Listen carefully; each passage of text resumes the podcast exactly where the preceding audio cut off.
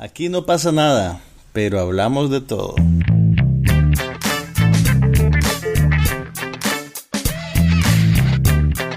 Un podcast sobre cine, TV, tecnología y todo lo demás.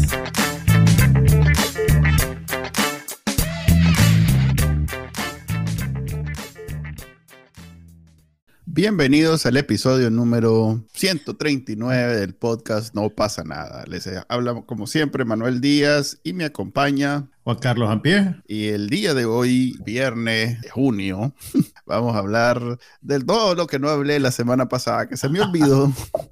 ¿Ya te pusiste el día? No, hombre, mira, a ver, te explico.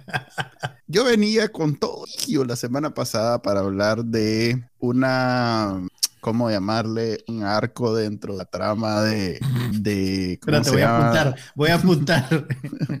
de los... de, The Boys. Creo que ya se te olvidó de vuelta lo que iba a No, no, a ver, mira, lo que pasa es que eh, digamos que en, la temporada, en la nueva temporada, en la tercera, creo que ahí comenzamos a, a, ver un poquito más atrás de, la historia de los mages, del universo de los mages. Entonces, eh, para, recordarle a la gente, son unos superhéroes, pero en clave como de. Sí, vean el episodio anterior, no, no, no atrasando.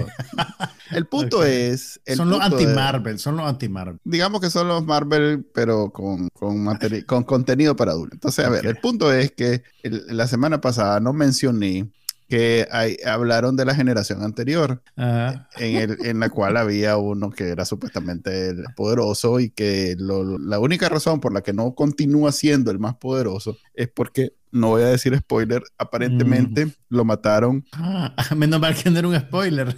los rusos, no, pues, o sea, es, que hay más cosas sucediendo. Esta es la, etapa Watchmen de The Boys. Correcto, correcto. Yo te mencioné la vez pasada que tenía esos elementos. Pero el punto es que el maje muere en una montaña de Nicaragua peleando con la contra porque los sandinistas llevaron a los rusos. Oh, no. ¿Cómo no pude? O sea, venía con el... O sea, Ve el episodio. Ves que el imperialismo no puede con mi comandante. Sí, no, no, el, comandante es poderoso y entonces ah. eh, la CIA eh, había reclutado a unos rusos que tenían aparentemente la forma de matar a, la super, a, los superhéroes. Y mm. entonces, en un enfrentamiento entre la brigada Blee, no sé qué, Rumansiu, algo así, ¿cómo se llama? No, este, ¿cuáles eran los nombres? Este... Vos vivís para cosas como estas, cuando aparece el nombre de Nicaragua en una película. no, en realidad que me sorprendió. Y nos, sentimos, y nos sentimos validados. Sí, saben que existimos. No, pero a ver, ahí te das cuenta el nivel de, digamos, investigación que hicieron los creadores.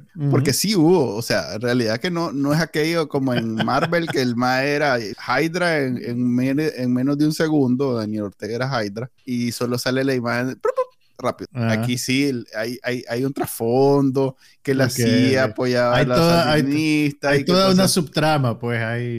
¿Sabes qué pasa también? Que es una serie de televisión, tiene más tiempo para meterse a desarrollar esas cosas. Pues Hydra tiene serie de televisión. Era en la película, ¿no? Era una película que aparecía ese fotograma de Daniel.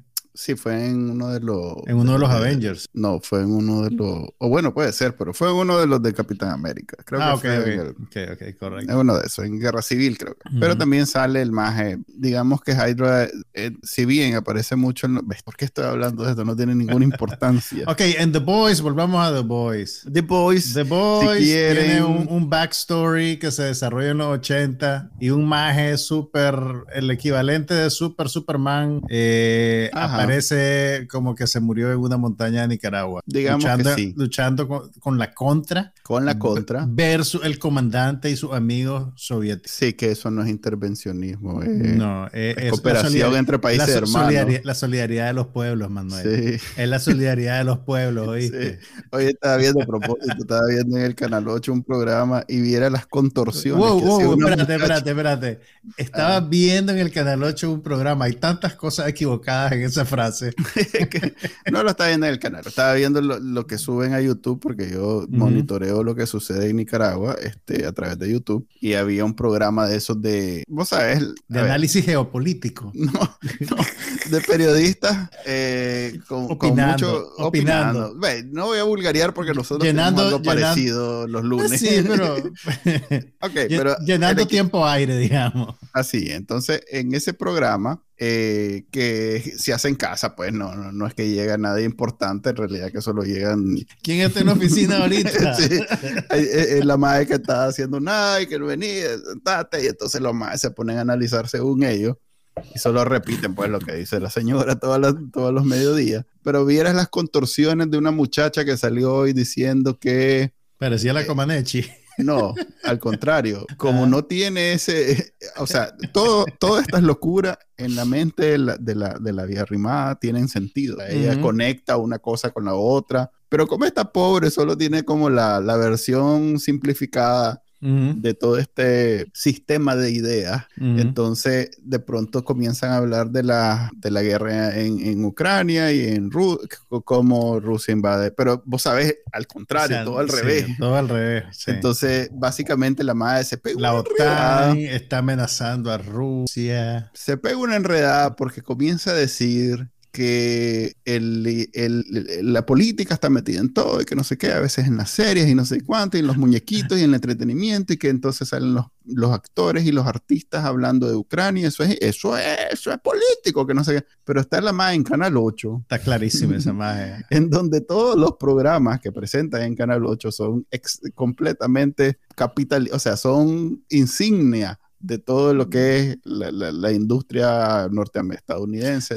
porque Canal 8 programa todas las series, los muñequitos de culto, toda, o sea, es como que lo están programando para gringos. Así, eh, eh, Canal todo 8 lo que, es todo lo que es programación comprada, de, lo que, lo que eh, en términos despectivos en los 80 se llamaba enlatado. Ajá, enlatado directamente del imperio. Entonces, pero bueno, no hablemos de eso. Hablemos mejor. No, pero, pero de Ah, ¿Cuál, era, bueno, ¿Cuál era? Ah, bueno, tu punto era que la muchacha estaba denunciando a las series que mencionan cosas políticas. Sí, la más tratando de construir un argumento evidentemente muy elaborado para sus capacidades y sus conocimientos, pero eso no la detuvo. Ella sí, ella, dio, ella, lo dio todo.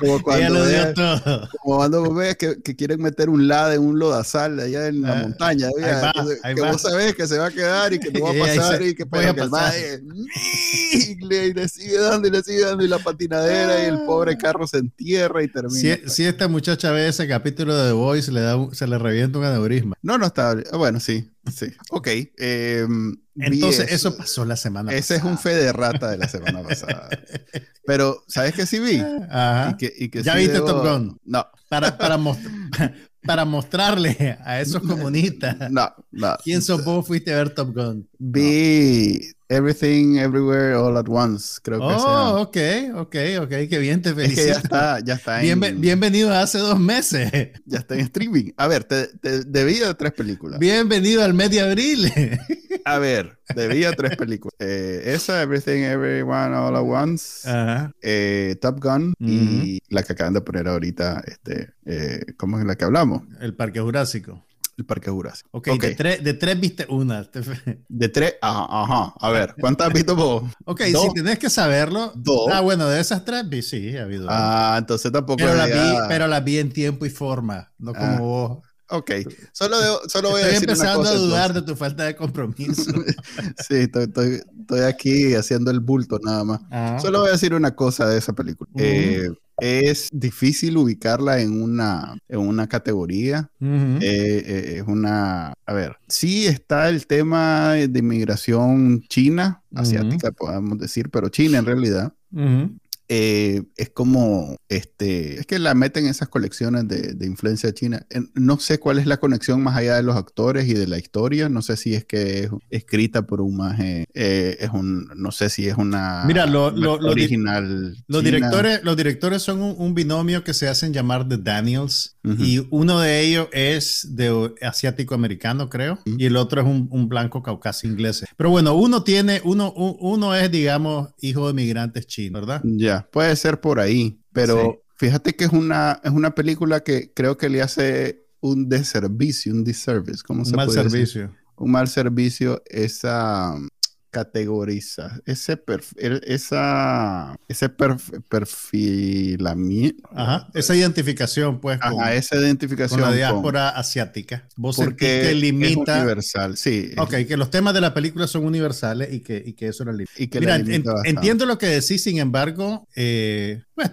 toma en cuenta que, que, que la película existe en el contexto de la cultura popular gringa y occidental, por así decirla, de los países desarrollados, donde hay muy poca visibilidad de, las comunidades asiáticas, entonces yo creo que es de esperarse que la primera línea de discusión alrededor de la película tenga que ver con eso, pues con lo que aporta en términos de representación. Eh, pero yo creo que eso no, pues que, que, se le señale como, como un ejemplo de representación no necesariamente limita la identificación que podamos tener otros grupos con lo que la película hace, con lo que la película dice. No estoy seguro porque... Además que es un gran éxito de taquilla, o sea que ha trascendido al, al, público porque está bien eh, asiático-americano. Sí. Está bien hecha como comedia, tiene éxito, o sea, el nivel de, de ridiculez que tiene, más en este mercado saturado de películas de superhéroes y de extraterrestres y todo lo demás, es una buena parodia de todo ese tema. Eh, ¿Cómo puedes incorporar eso sin convertirlo necesariamente en una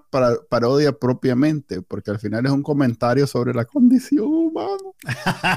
tu género favorito. Sí, que al final no estoy fíjate que no, no son muy habilidosos en, llegar al punto. O sea, da mucha vuelta. ¿Sabes, qué pasa? Que, la, que, que, yo creo que la película es muy narrativamente muy ambiciosa, se compromete con esta dinámica narrativa de un multiverso. ¿verdad? De, todavía de, un montón de realidades paralelas que, que, sí, no, yo sé que está de moda, pero mi punto es que es bastante información para meter en, en, en, en una sola película, digamos, pero tienen oportunidad de... pero ¿cuál es tu queja? Pues mi queja es que no logran llegar al punto. O sea, vos, vos estás viendo ya el último acto, las últimas escenas. Vos estás esperando como la, como la conclusión en donde pero vos... llega, claro que llega, pero no, no es concisa. Pues no, no, no te puedo decir es sobre la relación de entre madre e hija o de entre familia o entre pareja. o De pronto la madre trata de abarcar tantas cosas que la familia, que la hija, que el esposo, que lo... Entonces, no es como de, así, no es laser focus, pues no llega... Sí, sí, sí. Tener, esto es lo que voy a tocar, este es mi... Pero, pero ahí está todo, pues, ¿me entendés? Lo que pasa es que tal vez se pierde un poquito el énfasis sobre una línea narrativa sobre la otra, pues. Sí, ahí, ahí hubiera sido como, a ver, ¿cómo te lo pongo? Eh, a la que no quiero usar un ejemplo que vos me vas a charrulear, pero por ejemplo... no, hombre, vos dale, ahí. Por ejemplo, em, otro comentario sobre la condición humana que me ha gustado. Eh, oh, pero no se me ocurre ahorita ninguno. Eh, este, Ah, la voy a recurrir a un clásico que a vos no te va a parecer clásico. Eh, ¿Cómo es que se llama? Eh, eh, Puchica. Este, aquella, de, aquella de Hugh Grant, que es como una antología de varias y que eh, Love Actually. Love Actually, sí, eso iba a decir Love Always. Eso no es un clásico. Pues, yo sabía. Eso, es una película vieja, no es, clásica. Es, un clásico, es un clásico.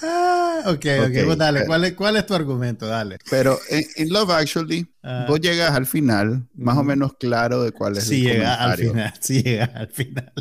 Lo que sos hater, debía eso. No se puede con vos. A ver, a ver, ok, llegas al final de Love Actually. Dejar, con una digamos, una idea clara de qué está, de qué se trata la película y qué es lo que está tratando porque es una película con, ideas más básicas. No. Este es más ambiciosa. Sí, porque la, la, a ver. O sea, en términos narrativos, o sea, olvídate que me cae mal a mí Love Actually. no, pero Love Actually también es una parodia de las comedias románticas sin, eh, en ese sentido es bien parecida, porque si bien esta de igual quiere parodiar el, esto de los superhéroes, los multiversos y todo. Yo no sentí que Love Actually no, una parodia, es una comedia romántica. es una parodia. O sea, porque te presenta como, como cinco o seis historias típicas de comedias románticas en donde la... Y las desarrolla de una manera típica. No, sí, correcto, como en este caso está, está desarrollando lo del multiverso y los superhéroes de manera típica, porque las escenas de acción no son necesariamente parodia, pues son de verdad. No, pero, pero, pero tienen un tono satírico. Igual lo que, el hombre, que, que, el hombre saliera, saliera peleando y que se le cayeran los pantalones y que te pusieran en cuadritos para que no le viera los aparatos, eso, eso es cómico.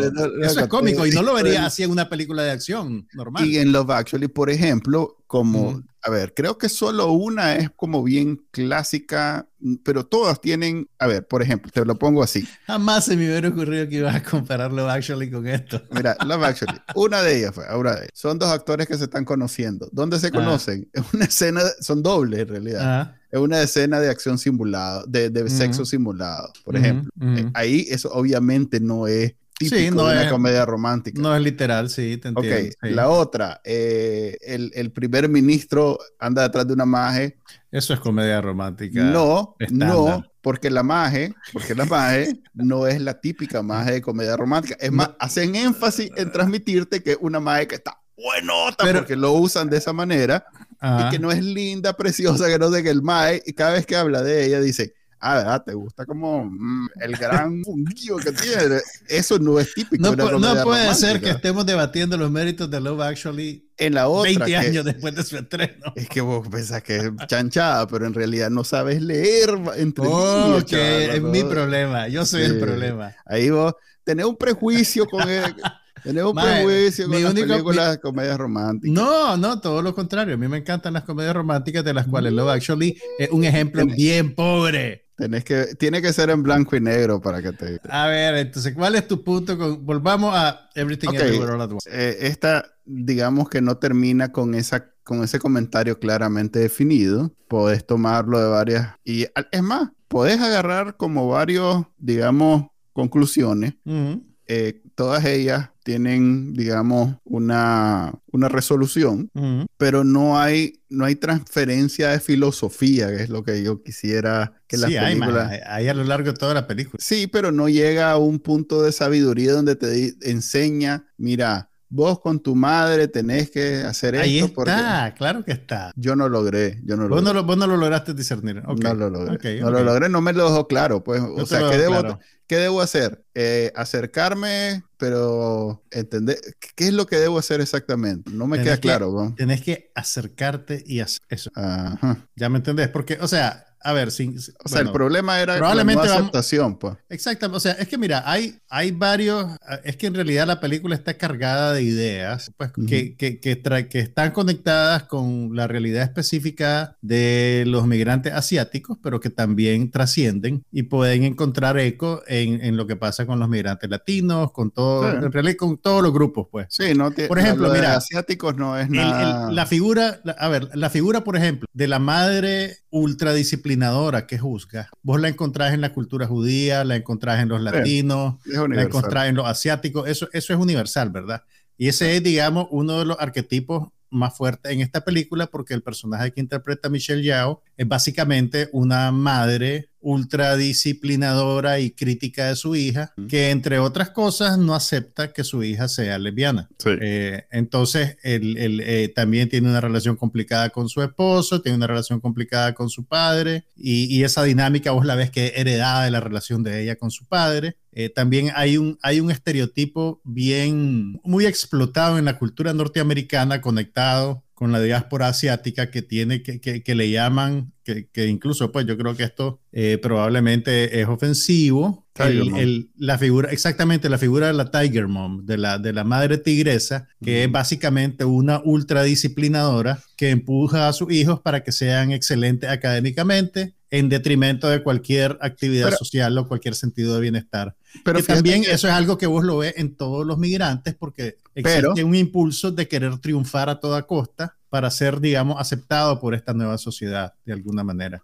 Pero a ver, mi ventana a esta eh, comunidad son los comediantes asiáticos. Entonces todos ellos hacen la broma, lo cual me hace pensar que es algo especial. Bueno, no especial, pero sí, digamos que muy acentuado de los asiáticos que tanto, no, no, solo los asiáticos, chinos, japoneses, coreanos, sino, bueno, es más, chinos y, e, e indios son como los dos más comunes en este... Son las minorías, lo que, lo que los gringos llaman la minoría modelo, que ese mismo concepto, ese mismo concepto es un poco... Lo que quiero decir... Alienante que, que, este tipo, a ver, chinos y, e indios y pakistaníes, pues, pues está incluyendo ahí en indios a pakistaníes y eso, eh, siempre hacen la broma que sus padres quieren que sean o doctores o ingenieros, que cualquier otra cosa lo consideran un fracaso en su vida. Entonces, yo pensé que al ser ellos chinos, por ahí iba la cosa, fíjate. Pero cuando vi que no tienen, o sea, ella es básicamente una madre latinoamericana con buenos valores, pues, porque no, no, no, le exige grandísimas cosas a la hija, o sea, la hija está bien abajo como para, decir que... Pero no la acepta porque es lesbiana. Sí, pero, pero por eso te digo, eso es más común en las comunidades tradicionales latinoamericanas donde ah. te vas a ir al infierno, mija, que en, asiáticos no, están preocupados tanto en eso como en el tema de la educación y los reales y todo lo demás. Mm, tal vez sí, eh, pues no sé. Yo, pues, la verdad no, yo no tengo experiencia de primera mano, pero sí sé que en China, por ejemplo, hay una persecución terrible con pues, las personas de la diversidad sexual y esos prejuicios se, transmiten pues a, a, la gente pues, pues cuando migra. No digo que no, no exista, que sean completamente ah, eh, tolerantes y progresistas y todo lo demás, pero digamos que no es el cliché que una madre esté preocupada porque la hija, la identidad sexual de la hija cuando eh, son indios o, chinos eh, es el tema de cuánto real estás haciendo. Es más, puchica, se me está tratando, me estoy tratando de acordar de alguna y, del tema de, la, de las de, las de que sobresalen en todo lo que tiene que ver con ciencias, los STEM, pues, ciencias, matemáticas, tecnologías y esas cosas. Entonces, no sé, creo que tiene muchos aciertos, no es perfecta, tiene muchos aciertos. Eh, pero si vos lo, o sea, si, si no sos tan riguroso con ese tema de las inconsistencias de que porque son chinos, por cuál era el tema final, eh, la disfrutás un montón. Porque sí tiene comedia, sí tiene drama, eh, llorás, reís, te, te asombrás, en algún momento no, puedes creer. o sea, e, ese tema de que para, para lograr la, disparar, eh, lo que sea que disparan, pues tienen que hacer algo completamente inesperado. Ah. Es una excelente idea. O sea, es el tipo de película que si yo algún día me quiero hacer productor, Ah, eso es lo que este, haría. Eh, esto es lo que apuntaría a hacer, algo que nunca nadie ha hecho, con un montón de ideas eh, ocurrentes, porque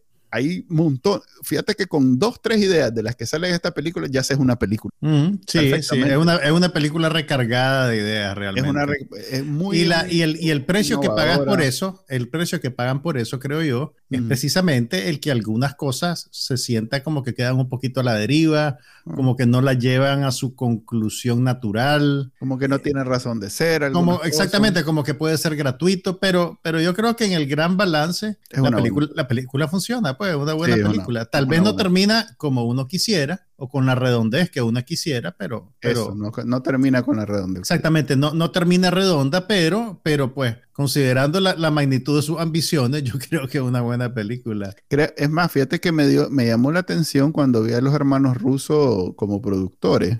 Aquí hubo eh, mucha gente involucrada, con muchas ambiciones y, creo que, es más, me dio ganas de ir a investigar alrededor, pues cerca de cómo llegó a su, cómo la comenzaron a hacer, quiénes Vos sabés que originalmente el, proyecto empezó y el principal era para Jackie Chan. Se lo ofrecieron a Jackie Chan, pero Jackie Chan pasó y entonces se le, le, habían ofrecido a Michelle Yao el papel de la esposa y no sé si fue ella la que les dio la idea a, a los realizadores de, de, cambiar el género del protagonista y hacer que fuera la madre en vez del padre y, y, darle a ella el, el papel protagónico. Sí, está, está muy buena. Eh, en realidad que valía la pena. Qué bueno, que te gustó. y, la viste, no la viste en el cine, ¿verdad? No, por eso te la mm. logré ver porque ya estaba. Fíjate que puede ser que en el cine esas cosas te molesten menos, porque una película tan densa como esta, yo creo que verla en casa opera en su contra, porque es bien fácil mm. distraerse, pues, ¿me entiendes? El cine te obliga a estar más, más atento, más sumergido en lo que te está haciendo la película. Puede ser, puede ser, pero qué bueno que te gustó. Mira, yo vi, a propósito que estamos hablando de la representación de los asiáticos en el cine, eh, Hulu estrenó una comedia que se llama Fire Island, que es con el maje de con el Bowen Yang, el, el maje de SNL, que se tira el juego de, de, la representación por partida doble, porque sus personajes principales no solo son asiáticos americanos, sino que también son homosexuales, son hombres gay. Y la película, fíjate que está bien interesante, yo creo que está bien lograda eh, básicamente lo que hicieron fue agarrar la trama de una novela de Jane Austen, agarrar Orgullo y Prejuicio y, y, y escenificarla. de Pride and sí, sí, o sea, mira, de la misma manera en que Clueless es Emma, Fire Island es Pride and Prejudice, solo que en esta isla que queda cerca de Nueva York y que es como un enclave de vacaciones de verano para la comunidad gay. Entonces la película tiene, tiene digamos, como una... este, este tipo de películas terminan teniendo como una doble función. Por una parte, te quieren, quieren darte representatividad, quieren darle oportunidades a, a sectores marginados por Hollywood, pero al mismo tiempo tienen que funcionar para públicos masivos. Entonces se terminan convirtiendo como en una especie de, por así decirlo, no, no, no, no tierra de nadie, sino que terminan siendo como un tour educativo, ¿me entendés? Como que te dicen, mira, esto, así es como funciona la comunidad gay. Estas son las costumbres que tienen, estas son las fiestas que hacen. Esto pasa por este motivo. Entonces se vuelven,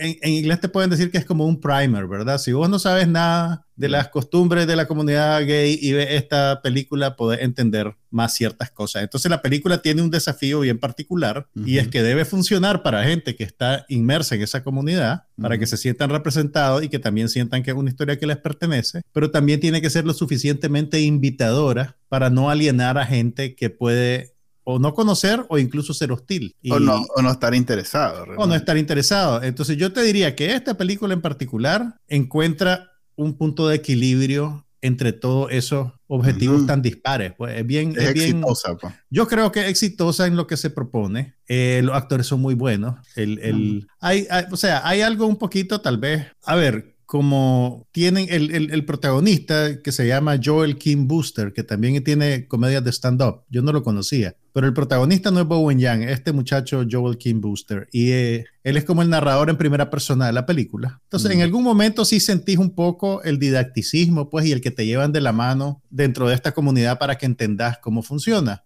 Eh, pero, pero pues eso no es algo necesariamente malo, pues, ¿me entendés? Si querés, es un recurso un poco fácil, pero, pero, pero yo creo que funciona dentro de la película. Tiene también el beneficio de que el director es, es, un buen director, se llama Andrew Han. Eh, su primer largometraje es una película que se llama Spa Night, que es un drama sobre un muchacho coreano-americano eh, que está descubriendo su identidad gay en una familia eminentemente conservadora cuyo negocio familiar es un, spa pues en, Los Ángeles. Entonces eh, es bien interesante ver cómo alguien que, trata estos temas en una clave dramática después viene a trabajar en clave de comedia y es interesante ver cómo igual logra hacer que el género funcione para él. Eh, y también no solo, no solo una película bien densa eh, eh, en chistes, en gracejadas, sino que también el director encuentra la manera de darle también como un, un de explotar visualmente las situaciones para encontrar un poquito de, de humor extra. Mm. Por ejemplo, hay, hay, hay, una toma en la que los personajes, hay como varias tribus, ¿verdad? Dentro de esta comunidad. como todas las comunidades, no, no, no, es una cosa monolítica, ¿verdad? Entonces, tenés a este grupo que son, son digamos, un poquito como los desadaptados, ¿verdad? Eh, no encajan en el estereotipo predominante en la cultura gay norteamericana, que es el, blanco musculoso, eh, que se viste bien y que tiene reales, ¿verdad? Ese es, digamos, como un prototipo bien fuerte en la cultura popular. Eh, estos son... el más visible. Exactamente, pero, es un estereotipo, pues. Pero entonces, este grupo de amigos son asiáticos, son negros, son latinos. Hay dos más que son súper afeminados, no tienen reales. Entonces, entonces y, y, entonces el, el, el, foco de atención primario de la película es encontrarle pareja al personaje de Bowen Yang, ¿verdad? Entonces, el que se fije en el personaje de Bowen Yang es un maje que está más conectado con el prototipo, ¿verdad? Es un maje blanco, guapo, con reales, es médico. O sea que es una comedia romántica. Es una comedia romántica, sí, sí. no sabía. Entre, muchas cosas es una comedia romántica. Pero lo que te quiero decir es que hay una toma que es una cosa rapidísima, pero es, es el tipo de cosa en el que vos ves la mano de un buen director, en el que hay una toma abierta de un muelle porque la, banda de amigos tiene la costumbre de que se va siempre a ver la puesta de sol y hacen como una cuenta regresiva. Y entonces está a un extremo del muelle los blancos ricos, al otro extremo están los protagonistas y entonces como que inventan invitarlos a una cena o algo. Entonces hay un personaje que corre de un lado a otro y después brincan cuando, le, cuando dicen que sí. Entonces es una cosa bien inocente, pero, pero es, es, es el tipo de... Es el tipo de, de, de, de extra que te, que te puede dar cuando un director está atento a cómo usar los recursos visuales para darle otro nivel de significado a la película, pues más allá de filmar a la gente hablando y diciendo chistes. Eh, entonces, la, la, película tiene varios momentos así que son, que son, creo yo, bien efectivos. Tal vez el guionista lo incluyó. Los actores son buenos. es un buen guionista. Ese, ese, ese... ¿Has visto otras cosas de él? No, ese maje, eh, ahorita pues lo que Ahorita en tiempo real, en tiempo real. el maje tiene, a ver, Primero sale de Curb Your Enthusiasm. Enthusiasm. Enthusiasm. Eso sí, no, no puedo. Eh, tiene, escuela, pues. Sí, el maje tiene, ha, estado ahí. Ah, eh, también lo veo en Big Mouth, que es una serie que le ha ido bien en, creo que en Netflix. Sí, de Netflix. Así que, pues, eh, digamos que no es no, novato. No, no, no.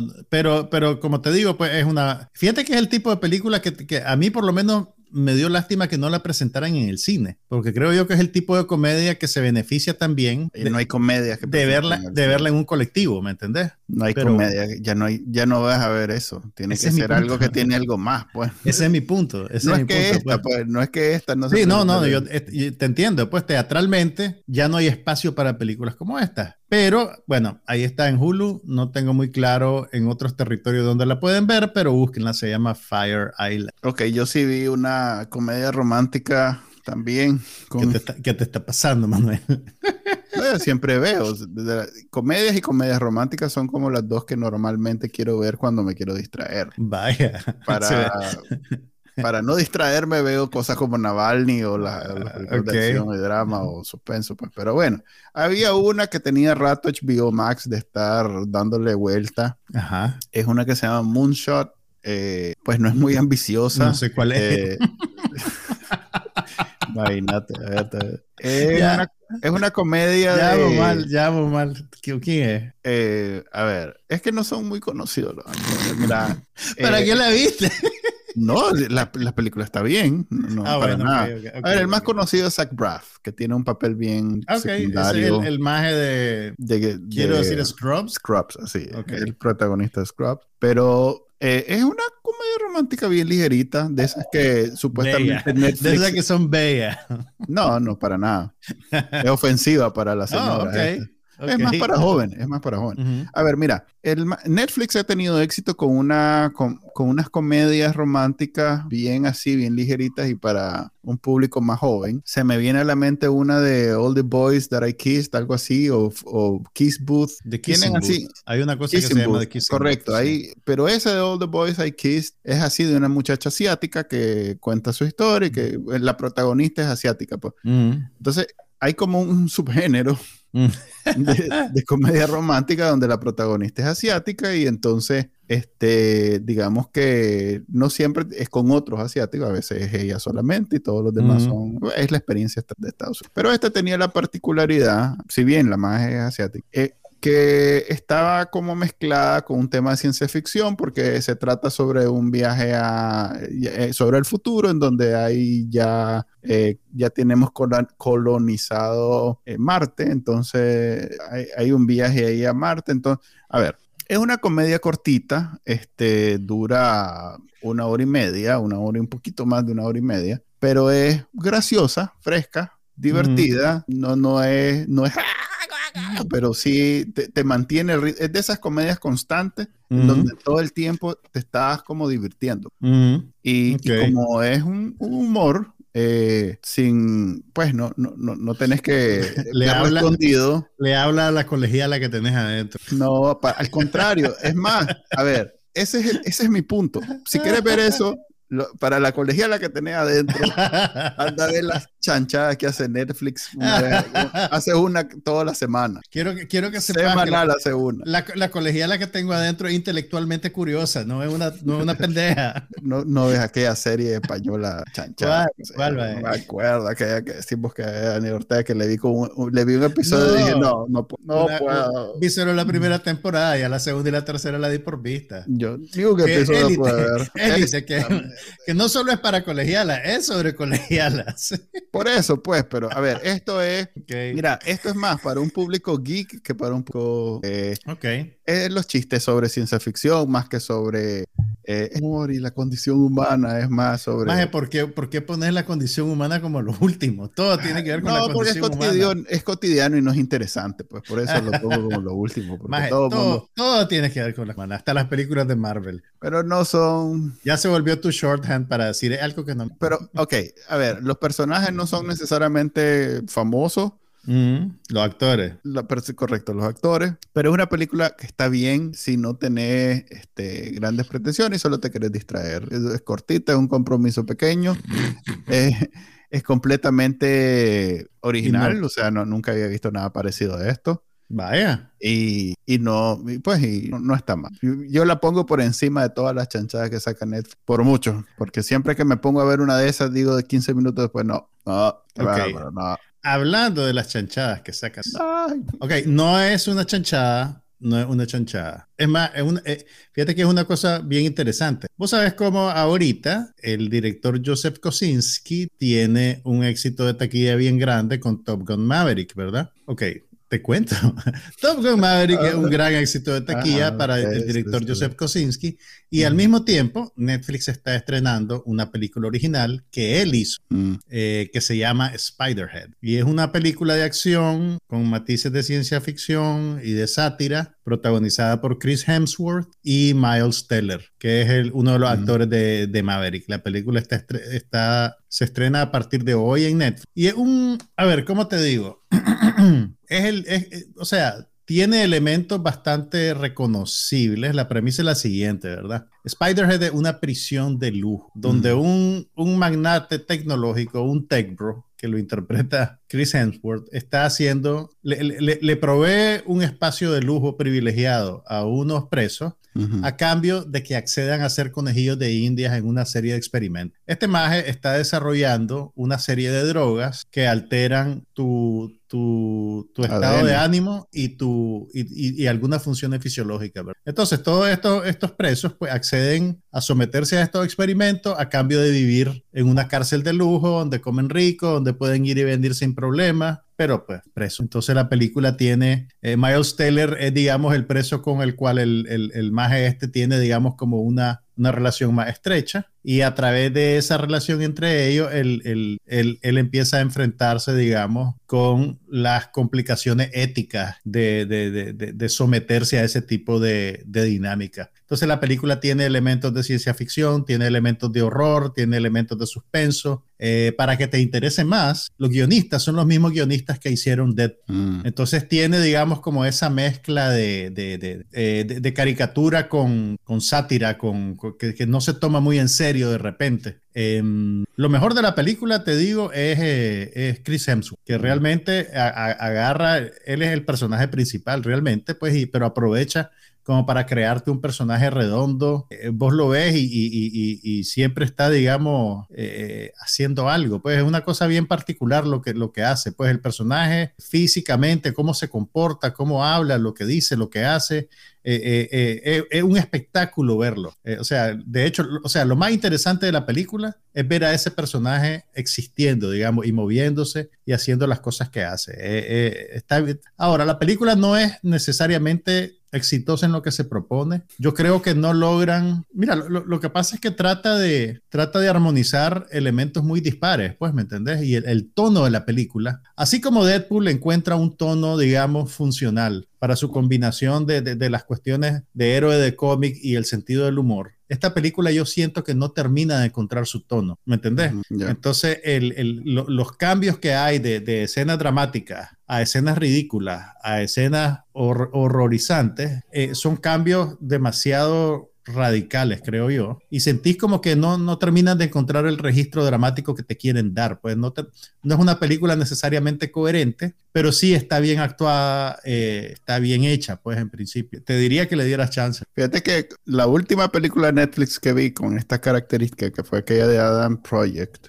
que de Ryan Reynolds. Uh -huh. ah, no te gustó. No, para nada. Pero esa, esa, era más como tirada al público juvenil, ¿verdad? Pues era ciencia ficción y era Netflix. Creo no, yo que... sé, pues, pero el principal personaje era un muchachito de 12 años y su papá y no sé cuántas cosas. Esta es una cosa que pretende ser más adulta, digamos. Ok, eh, a propósito de, de este maje de Miles Teller, es el protagonista de The Offer, ya terminó. Excelente último capítulo, obviamente no creo que haya segunda temporada. Es que toda la serie es el, ya a ver, es todo acumulado la, la, la, ansiedad de cuando ya por fin se estrena El Padrino y es lo que es, pues. Entonces vos estás viendo toda la película, es como ver una película de un caso de, de, de misterio y vos ya sabes el final. Sí. Entonces querés ver cómo los personajes llegan a ese punto y entonces en este caso vos ya sabes que el padrino es Ana Oscar, es la más taquillera en su momento. Todos, quedan reivindicados al final por el, el éxito de la película. Entonces vos todos los episodios vas como, ¡ay, espérate, no, no! De pronto, por, hay por ejemplo un episodio donde todos ir alrededor que no van a ir a, no van a ir a Italia, pues no van a ir a, ¿cómo se llama? A filmar a, esta, a Córcega. Pues, no, Este, a, ¿cómo es que, No, Córcega, Francia. A Sicilia. A Sicilia, no van a ir así. Vos ya sabés que fueron a Sicilia y vos ya mm. sabés que hicieron lo que hicieron. Mm. Entonces, pero, pero bueno. O bien que el personaje no lo va a hacer al Pacino, lo va a hacer otro maje. Vos ya sabes, que, fue ya sabes que fue al Pacino. Entonces, todo eso. Es más, cuando se eh, llega un punto en donde los majes eh, tienen como claro, como no, como no pudieron con Al Pacino, iban a poner a, a Robert De Niro.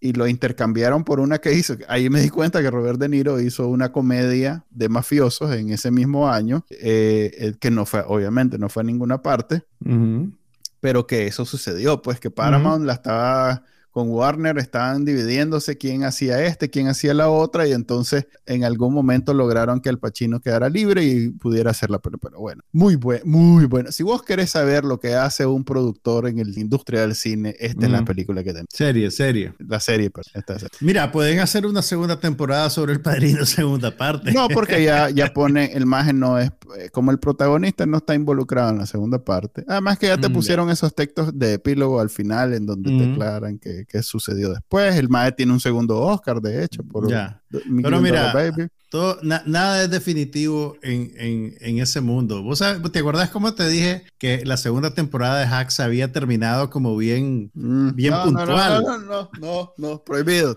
no, no, no, no, no voy a entrar en mucho detalle. Solo te voy a decir que esta semana anunciaron que va a haber una tercera temporada de Hacks. Mm, ok.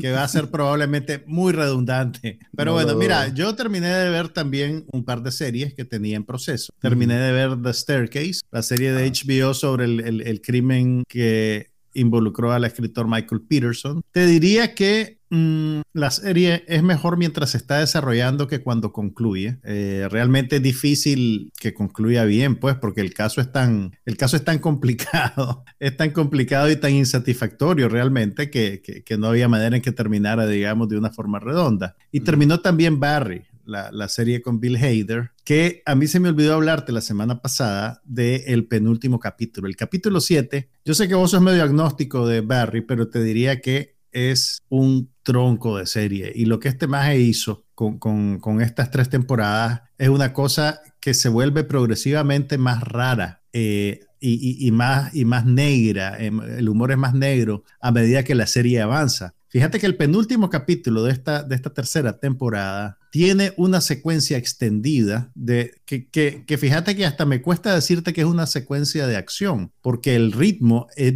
demasiado controlado. O sea, en, en términos estilísticos, va en contra de cómo se filma la acción en el, en el cine contemporáneo, ¿verdad?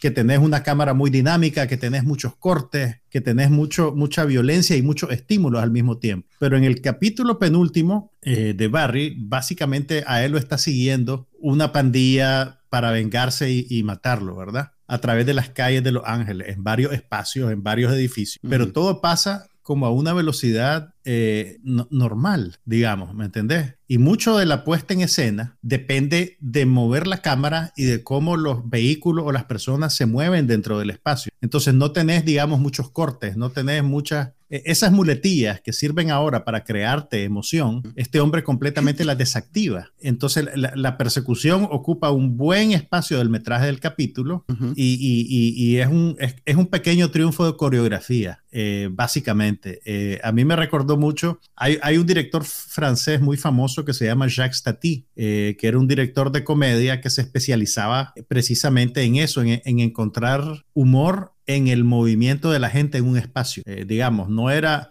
no era un humor verbal de chiste, era un humor de, de, acción en el término más básico de la, de la palabra. Entonces aquí Bill Hader está haciendo algo de ese calibre eh, y, y, está tan bien hecho que te digo que a mí me daría mucha curiosidad, mucha curiosidad de ver qué puede hacer este maje con una película propiamente dicha. Porque, o sea, no, no, no digo que Barry sea que sea un producto inferior por ser una serie. Más bien funciona muy bien con, con, con el esquema narrativo de una serie. Pero sí creo yo que, que, que, una película propiamente dicha eh, te da otro tipo de, de, desafío y de campo para, para, para desarrollarte que, que, va a ser interesante ver qué es lo que alguien como este Maje, que a todas luces tiene una, una educación cinematográfica privilegiada, puede hacer. Eh, eh, o sea, incluso si no quieres ver toda la, toda la tercera temporada, no la veas. Pero anda a el penúltimo capítulo, porque aunque no, aunque no sigas mucho la trama, el, el, el, la, la, la, proeza pues, de la dirección es, es evidente pues, desde que lo ves. Es mm. súper, súper, súper interesante. Sí, la voy a ver.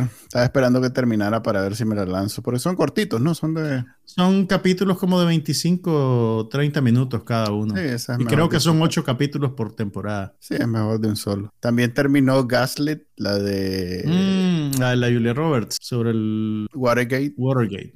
Estuvo interesante, terminé de ver. Empecé a ver Obi-Wan Kenobi, que es como lo que mm. tiene los geeks ahorita orgasmados. Sí, pero hay, hay, hay, a diferencia de, ¿cómo se llamaba la otra? Mandalorian. A diferencia de Mandalorian, yo creo que en esta he visto más opiniones encontradas. He visto más gente que dice que no es muy buena. Pero no sé, como te digo, no la he visto más bien al revés. Creo que The Mandalorian estaba clara de, que estaba haciendo algo diferente, nuevo.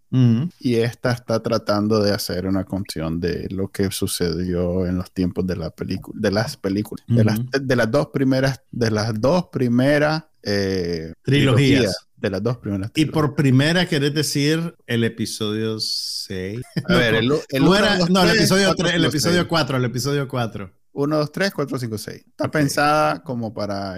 Para estar en medio de... De, ese, de eso. Ok. Lo cual los fans a muerte de Star Wars ven eso lo como... Disfrutan, pues, eh, pero pues los que estamos viendo esto como... No es... No es como se llama el No nos odien, no nos odien. Lo que pasa es que, se ya, llama este ya somos señores. Ay, ¿cómo es que se llama? Es que me cuesta el apellido. El de ah, Happy, el que hace Happy en. El que revivió a todo Warner, a todo Warner, a todo Marvel. Em, ya sé, le estoy viendo la cara, le estoy viendo la cara a ese John Favreau. John, Favreau. no, es, no, es, de la mano de John Favreau, que todo lo que ha hecho hasta ahora Disney Plus es casi que de él. Esto es diferente. Entonces tiene otro tono, tiene otro otro todo, pues eh, se ve que la intención no es como hacer algo, de, algo adicional a lo que ya existe, sino más bien como darle... Encajar en lo que ya hay. Sí, darle continuidad y revivir y hacer una especie de universo. O sea, hay como más, eh, como más seriedad en esto. no sé, yo, yo no estoy muy matriculado con el mundo de Star Wars, entonces me da igual. Solo he visto un episodio, me pareció no necesariamente entretenido. viniendo de vos, eso es como lo peor que le puedes decir a alguien. ok, pero bueno. Ya váyanse, a su casa. es que ahorita hay muchas cosas buenas sucediendo. Por ejemplo, terminó Mayans MC, la, la cuarta temporada. Eh, esa, por ejemplo, me gusta más. Salud. Gracias. Eh, y vi una película, que tal vez es lo uh. último ya que voy a comentar. ¿Qué viste? Eh, ah, leyendo sobre películas que ver, me hola, hola, mucho gusto. Soy Juan Carlos Apier, recomiendo películas. No, no, películas que ver que responden cuidado lo que vas a decir cuidado lo que vas a decir. que son a colores y, no hablan pero bueno a ver. La historia de mi vida mira eh, me metí en unos rabbit holes que hay en Reddit. Yo no sé ni cómo empecé. Tuvo, en algún momento eh, era sobre Jason Bourne, pero después saltó a otra cosa y a otra cosa y a otra cosa. Pero llegué a una película que se llama The Villain, que es una, ah, una película coreana Sé cuál es, pero no la he visto. Es una película del 2017, coreana. Se parece mucho a La Femme Nikita. También a esa serie que está en Amazon, Hannah. También. Mm. Pero fíjate que te lo menciono, bueno, como película de acción es muy exitosa. Tiene una mm. escena de acción extraordinaria. A pesar de que el director, primero es Corea, que no deben haber esos presupuestos eh, sin límite que hay en Estados Unidos. Pero, segundo, un mm. director que no necesariamente es experimentado, pues no es John mm. Woo, pues es un mae que estaba empezando y que se supone que esta era como su película debut y no sé qué, pero tiene unas escenas muy buenas. La trama, digamos que tiene, tiene problemas, hay mucho cliché, hay mucho de, del Vengador Anónimo, parte 5, este, eh, pero sí tiene algo que lo hace muy bien. Vos sabes ese efecto que te digo cuando la protagonista de una película de acción es una mujer y de viaje la física no tiene sentido. Pues yo creo que eso pasa con muchas películas de acción independientemente del género. No, pues sí, pero, pero entiendo lo que, decís, pues, porque te has quejado mucho de la Angelina Jolie. Por ejemplo, pero no, no solo de la Angelina Jolie. En esta sí tiene, eh, fíjate que ah, el maje, si bien eh, una película de acción y no, no esperamos que tenga, que todo sea como en la vida real, pero sí tiene, eh, sí funciona, sí tiene Coherencia. Coherencia con lo que estás viendo, con lo que vos ya sabes, con lo que percibís. No, no, te choca. con la gravedad. Con la gravedad, con que, que, que, no es tan difícil en realidad, que es más bien un, problema de, de películas mediocres, pues, porque por ejemplo en, en las películas de Marvel donde salen mujeres, no te choca tanto. Maje, pero no lo, no lo, no lo, no lo conecté solo con el género, realmente pasa también con actores hombres. No, yo sé, pero choca más cuando de pronto ves a, fuerza, así sin. Es más, hay una película muy parecida que vi hace poco que se llama Mentor, creo que es, que es con que más que es reciente, mm. Que también, que aquí hablé y que dije que no era tan, no era tan grave eh, lo, lo, ¿cómo es que se llama? Lo, este efecto de, de, de, de lograr que la, las mujeres... Y dale, qué joder. No, es que es cierto. No, nos vas a meter en problemas. Ay, sí. no es un problema. a cancelar. no, hombre, no es un problema del género del actor, es un problema. The Prodigy se llama, que ella, es un problema de la puesta en escena, es un problema de dirección. Sí, es un problema de coreografía, de dirección. Exactamente, es un problema de, dirección. De entender cómo armar la escena y no, y, no lograr entender. Y de cómo, hacer que, y cómo hacer que los movimientos que estás poniendo o que las acciones que estás poniendo sean convincentes, pues. Así es. Entonces, esta película de Villainess, eh, que la mujer, que la protagonista sea mujer, es como bien atrás en, los problemas que tiene. Mm. Tiene problemas, pero eso no es ni por ser que el más importante, y mm. hasta en algún momento se te olvida, pues. Mm. Es, una buena película de acción, es en mm. coreano, tenés que lanzar subtítulos. Tienes, que, lanzar con subtítulos, pues. tienes que leer, pero eh, si la logran ver, creo que está en está en varios lugares porque es 2017 y no es de ninguna de ninguna no es de Disney. No, sí, no es de ningún estudio grande. Está en Pluto, por ejemplo, que es gratis. en Freebie, que es ese servicio que le cambiaron el nombre a IMDb TV a, a Freebie. O sea que está disponible, así que yo se las recomendaría que si quieren ver una película de acción, es más, fíjate que hay, recuerdo que llegué a ella porque están hablando de cómo este una película de acción cambió todo el género, pero entonces dijeron que Luego, la que siguió, que cambió también todo el género. Y ahí si todas cambian el género, ese no, ah, correcto, fue la primera Jason Bourne que estaba cumpliendo ah. no sé cuántos años. 20, años. Correcto. Entonces dijeron, hasta John Wick eh, eh, eh, también tuvo esa influencia en las películas de acción, como John Wick hizo eso. Entonces alguien dijo, pero John Wick tiene influencia de este, este, y una de ellas que dijeron precisamente fue esta. Fue esta que si bien eh, esta salió después de la primera John Wick, pero para la segunda ya había salido y hay una escena en John Wick 2 en donde el maje tiene una persecución con motocicletas que es prácticamente copiada. Vaya, ve qué interesante. Entonces, esta película de esas películas que pareciera juego de, de, de, de video, pues, donde vos estás con las pistolas, sos el personaje principal y estás, y son corridas, o sea, también tiene mucha influencia. ¿Te acordás aquellas peleas de las series de Marvel en Netflix que siempre son en un, en un callejoncito?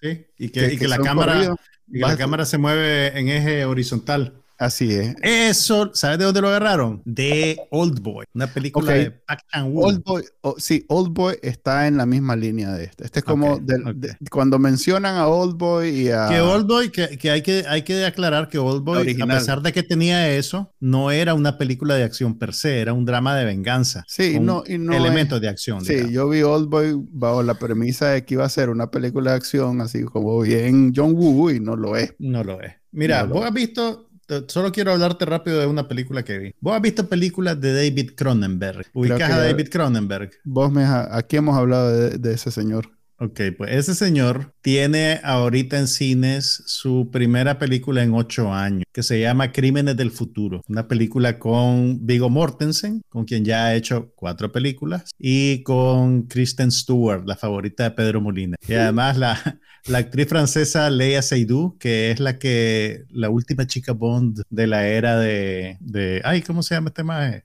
Eh, de, ah, Daniel Craig. Daniel Craig. Ok, mira, yo, yo sé que a vos no te gusta el horror, pero las películas de David Cronenberg. Vos ya hablaste de esta película hace como cuatro episodios. Pero no la había visto. Ah, ya la vi. Ahora ya la vi. Así como Everything Everywhere All at Once. Okay. Pero no te preocupes, no te voy a quitar mucho tiempo. Solo te quiero comentarle, ¿verdad? Que este es como un retorno a su mejor forma de David Cronenberg. Mira, este maje se ha, se ha distinguido por ser un especialista en lo que llaman el horror corporal, que todo involucra, digamos, el, el, el, pues no todo, pues, pero la mayor parte del horror viene de lo que le puede pasar al cuerpo humano. Eh, y no me refiero a cuestiones como, como esas películas de horror que, que te enseñan al, psicópata torturando a la gente, ¿verdad? Estas películas de Cronenberg más bien juegan con, con, ideas y conceptos más más elaborados. Entonces, en este caso, esta es una película que podrías clasificar de ciencia ficción especulativa, que imagina un futuro en el cual estamos después de una catástrofe ecológica o una guerra, eso no queda muy claro, pero hay seres humanos que presentan una cosa que le llaman un síndrome de evolución acelerada, en el cual la gente ha dejado de, sentir dolor y de desarrollar infecciones. Eso está en el cine. Eh, sí, y aparte, entonces, ¿qué, pasa cuando vos dejas de sentir dolor? Eh, podés modificar tu cuerpo de cualquier manera que querrás sin pagar un precio por ello, digamos. Pues sabes como cuando la gente se hace un tatuaje le duele un poquito. Imagínate si no te doliera del todo lo que la gente haría. todas las liposucciones que se harían. Entonces, entonces pues en, este universo en el que vos vas aprendiendo un poquito las reglas sobre la marcha, eh, hay gente que se modifica brutalmente pero también tiene gente como el personaje de Vigo Mortensen que constantemente está adolorido y que su cuerpo está generando órganos nuevos a una velocidad eh, eh, asombrosa. Espérate, espérate, espérate. Eso es todo lo que tenemos. no, no, no, déjame terminar. el más, el más, ah, te tenés que ir. Ok, entonces la próxima semana les voy a hablar. Sí, la próxima semana, la quiero ir a ver, la quiero ir a ver. Empezamos por ahí. Empecemos por ahí. Este es el episodio número 139 de No pasa nada. Todos los viernes se transmite en vivo a las 5 y media hora de Nicaragua y luego lo pueden descargar de su directorio de podcast favorito. Nos vemos, hasta la próxima. Bye. Aquí no pasa nada, pero hablamos de todo.